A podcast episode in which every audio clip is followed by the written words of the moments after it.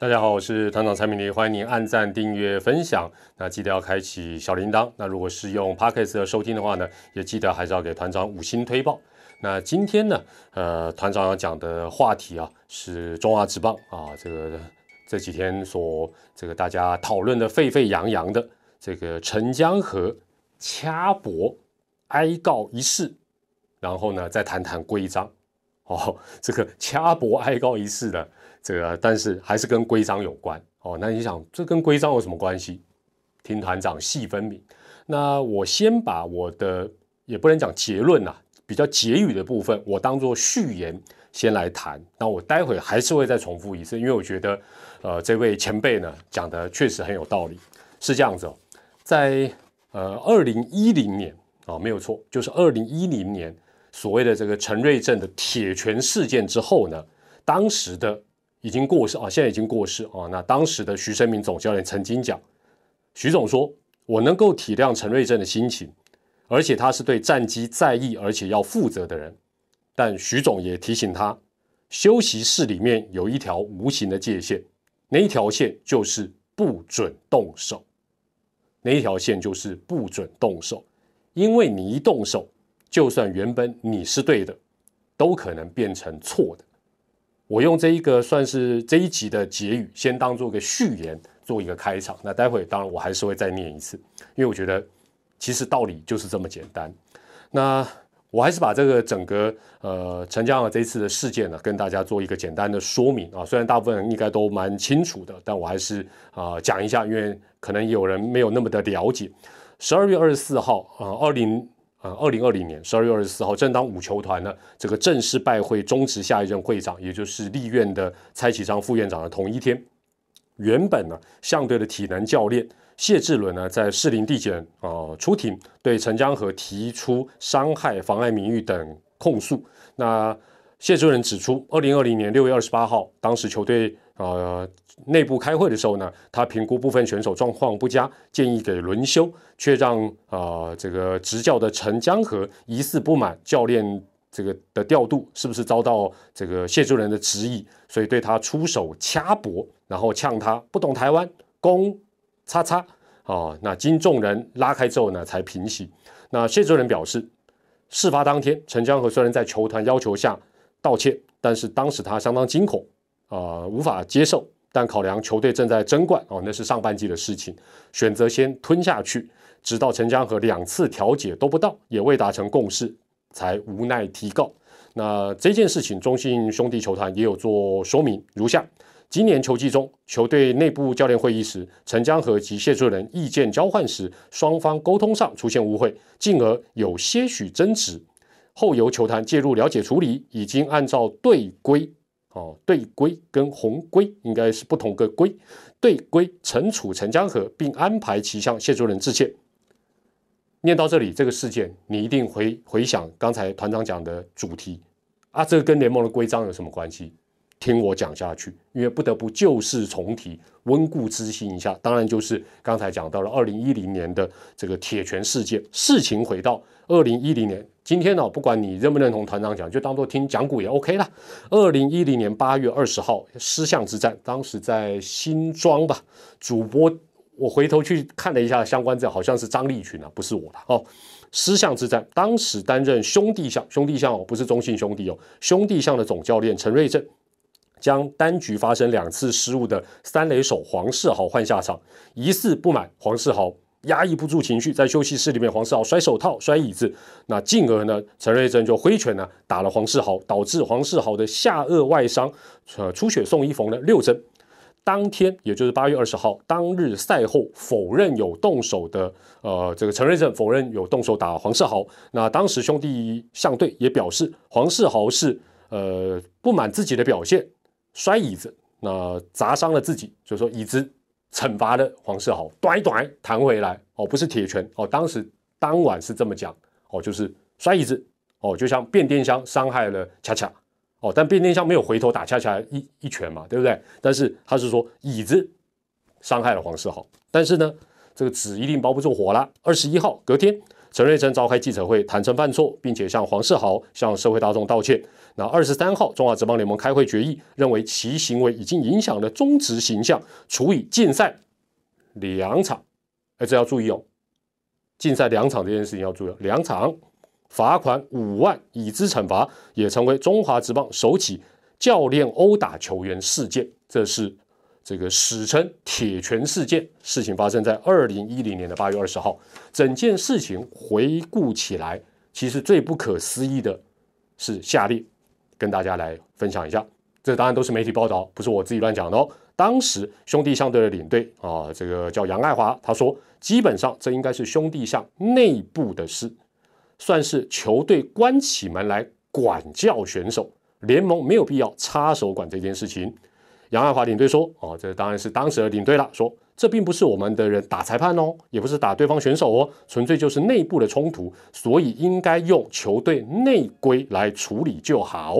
那不过中华职棒秘书长李文斌哦，在当时当时的秘书长是李文斌先，李文斌说联盟该不该处置，我们会在明天哦，又是礼拜一了哦，联盟很喜欢在礼拜一听取相关人员的说明，经了解之后再讨论如何应应。”如果属于联盟惩处范围内，还是必须进行处置。这一段新闻表示两件事情，两件事情都很奇妙。第一，当时球团还认为这叫做家务事、内部事务。第二，更奇妙的是，联盟在发生了这么这样的一个暴力事件之后，居然也还不确定该不该处置，该不该处置。这两点都很奇妙。那当时的媒体也很客气啦，啊，都很包容了。当时的媒体是这样讲：这个呃，这件事情的处置权限究竟是在联盟啊，还是在怎么样？联盟必须要厘清。虽然相关人员哦，就是出拳跟被出拳的都是兄弟的人员，但打人毕竟是在球场上发生。媒体当时的定调还是还是定调说，是不是在球场上发生？因为是在球场上发生，有球迷目睹。所以理论上应该属于公开场合发生的事情，如何处理考验着联盟跟球团之间的默契。你可以想象，二零一零年当时的媒体多么的包容，居然还写这样的一个建议了。好，那之后联盟开会决定之后呢？呃，当时秘书长刘文斌表示，虽然相对认为这是球队内部的事情，呃，依球队内规处理即可。不过这是发生在比赛球场的事。现在呢，父母打小孩都可能触及刑法，更何况是球员，我们都要把球员视为个体，做必要的处置。那这个，所以就决定这个，就是刚才讲到的禁赛，呃，我看一下哈，禁赛两场，罚款五万，移资惩罚。那这个决议之后呢，相对的领队啊，当时的领队杨爱华表示，先尊重联盟的处分，但我还是认为这是我们球队内部的事。那相对表示。基于一罪不两罚，所以球队内部就不会对陈瑞正另行处分。哦，这是在这个呃当时这个事件的一个后续的一个状况。那从现在的观点来看，当时的谬论，坦白讲，我就直接讲，这真的是谬论，真的是蛮多的。尤其是是否发生在球场之事，一句话就可以突破盲肠。啊，请问一下，酒驾难道是在球场里喝，然后在球场里开车的吗？啊，酒驾为什么要惩罚？所以这个跟在球场内外根本都没有什么关系嘛。错就是错，不对就是不对，有碍形象就是犯法就是犯法，哪有分球场内、球场外、休息室内、休息室外？球迷有看到，球迷没看到，有拍到没拍到？不应该是这样分吧？没错吧？还是团长的想法是怪怪的？好，暴力跟霸凌等违法事宜。至少团长认为是这样，没有分什么公开跟私下，也没有分什么球场内、球场外有拍到没拍到，有人看到没人看到，还是有什么八卦周刊报道不报道，都不是这个问题，是有没有这个事情是比较重要的，绝对不允许球团自行认定这是什么样的内部。我现在讲的是二零一零年哦，好不好？我们是回顾一个往事。不允许球团自行认定这是什么内部事件、外部事件，用内规就了事。问题在于，问题在于，你可以看看当时联盟的对外的说法，当时联盟的秘书长的态度就是，我我也搞不清楚这到底还还要开会，你知道吗？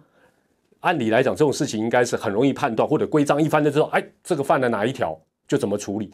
没有，为什么？因为规章没有明确的规范，只有笼统而且罚则轻微的条文。另外，没有规范，也没有规范，很重要的一点哦，没有规范，遇到类似事件，务必要上报联盟，不能私了。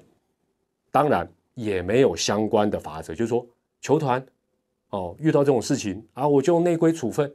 哦，像二零一年，哦，我如果不报，没有人知道，你也不能啊，就事后才知道，你也不能把我怎么样，因为没有规定我不报会怎么样嘛。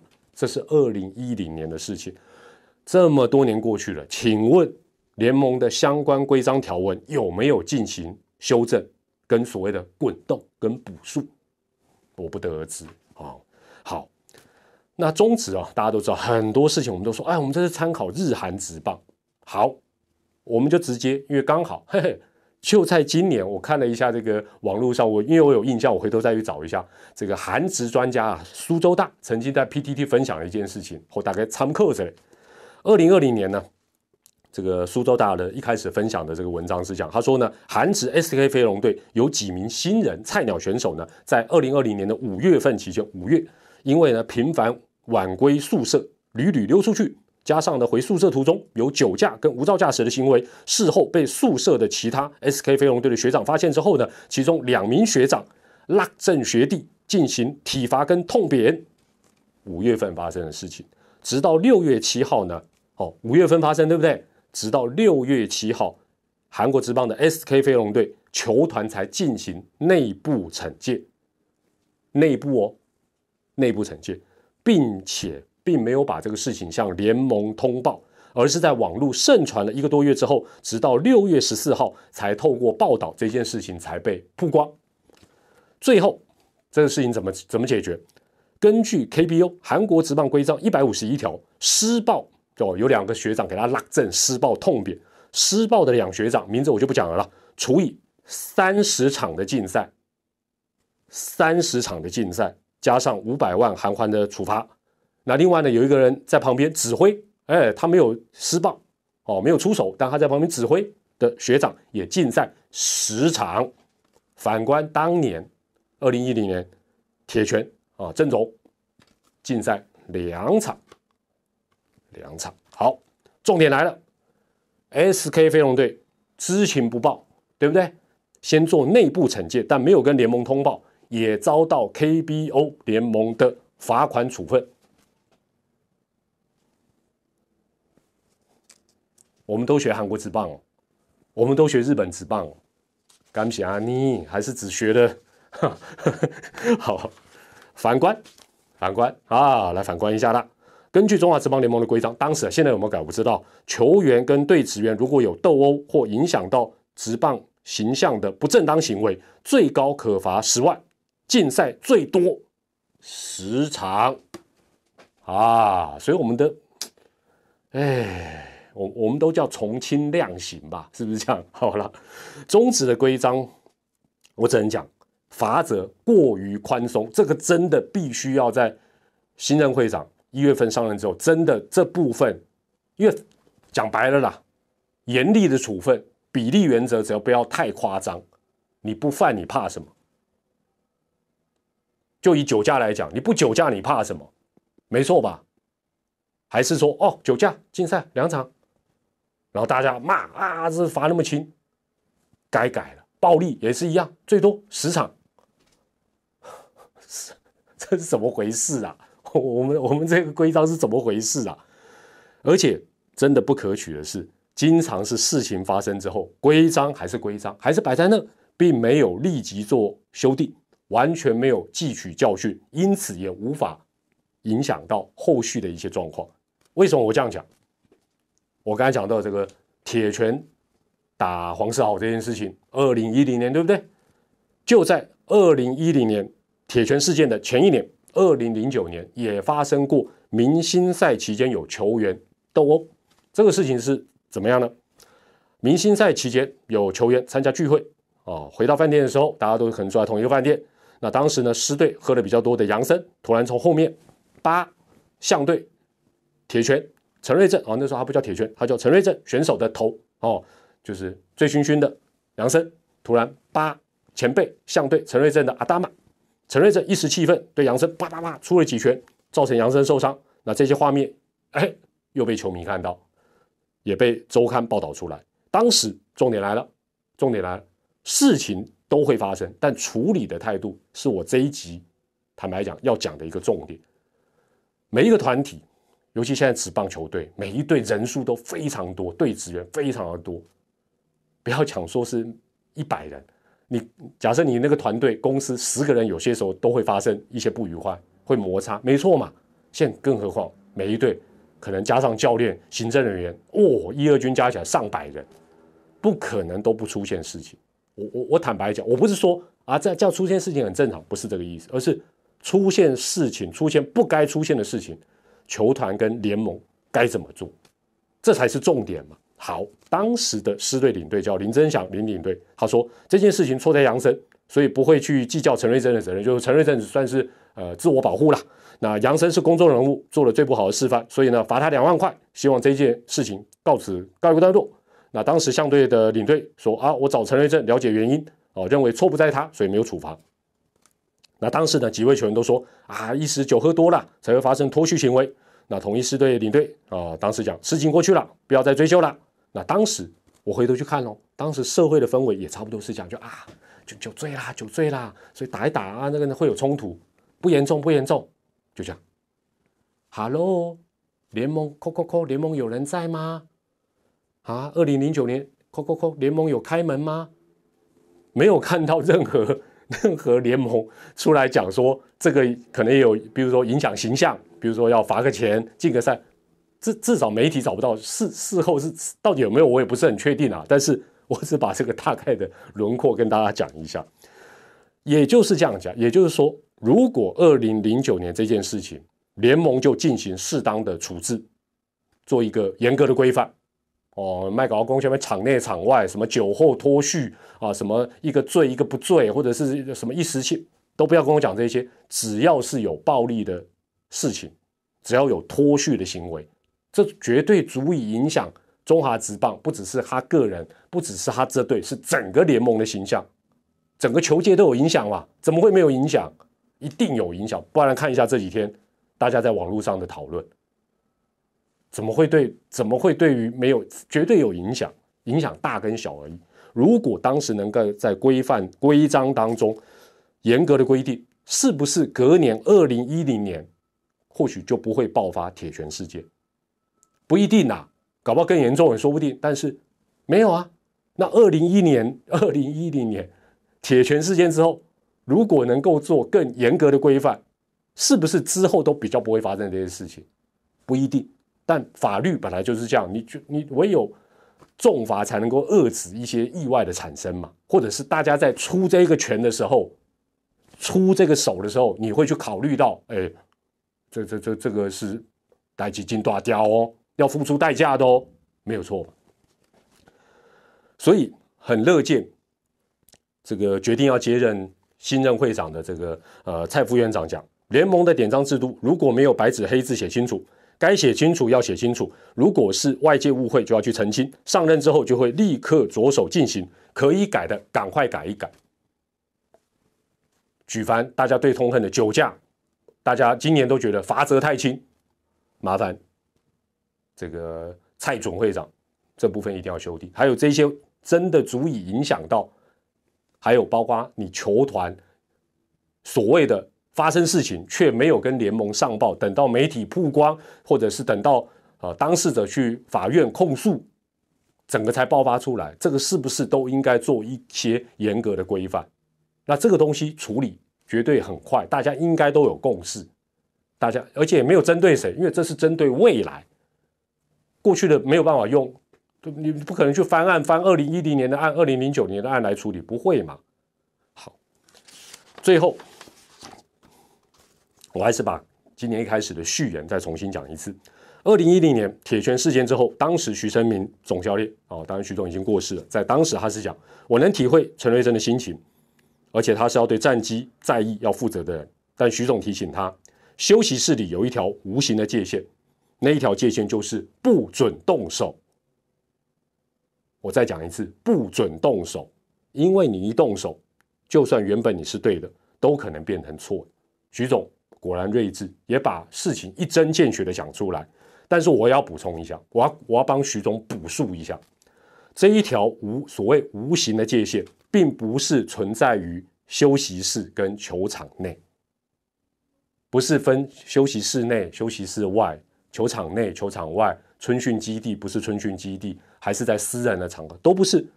这一条无形的界限，早就成为我们一般人认知，包括所有球迷都认知的普世价值跟法律的界限。没有什么，哎，这时代早就已经没有什么啊，还可以用打骂教育，骂可能都不行，更何况打，更何况出手哦，暴力相向。现在我们回到二零二零年，很明显的，陈江河显然已经跨过了这一条无形的界限。再加上没有办法取得和解，又在媒体曝光，造成球迷的热议。那我只能讲，面对跟处理这类的事情，当事者跟球团需要的是智慧，也需要的是割舍，需要的是勇气。联盟需要的是什么？很单纯，你需要的就是一个具体的规范。如果你的规范，也就是你的规章不够清楚，请最快的速度把它修正。对暴力、对酒驾等脱序的行为才会有有效的遏制，至少防范于未然。不代表说严格规定、严格的一个法则就一定不会出现。但是如果你没有，甚至于像二零一零年的时候，哇，发生这种事情，当时的联盟居然还在想：哎呦，这个事情是不是谁来处理就好？是内规吗？哦，还是联盟的规范？想一想，真的是有点荒唐。那这种荒腔走板的情形，也希望能够在新会长上任之后，尽快的把它做一个有效的一个处置。好，这是团长的看法，感谢您的收看，我们下回再见，拜拜。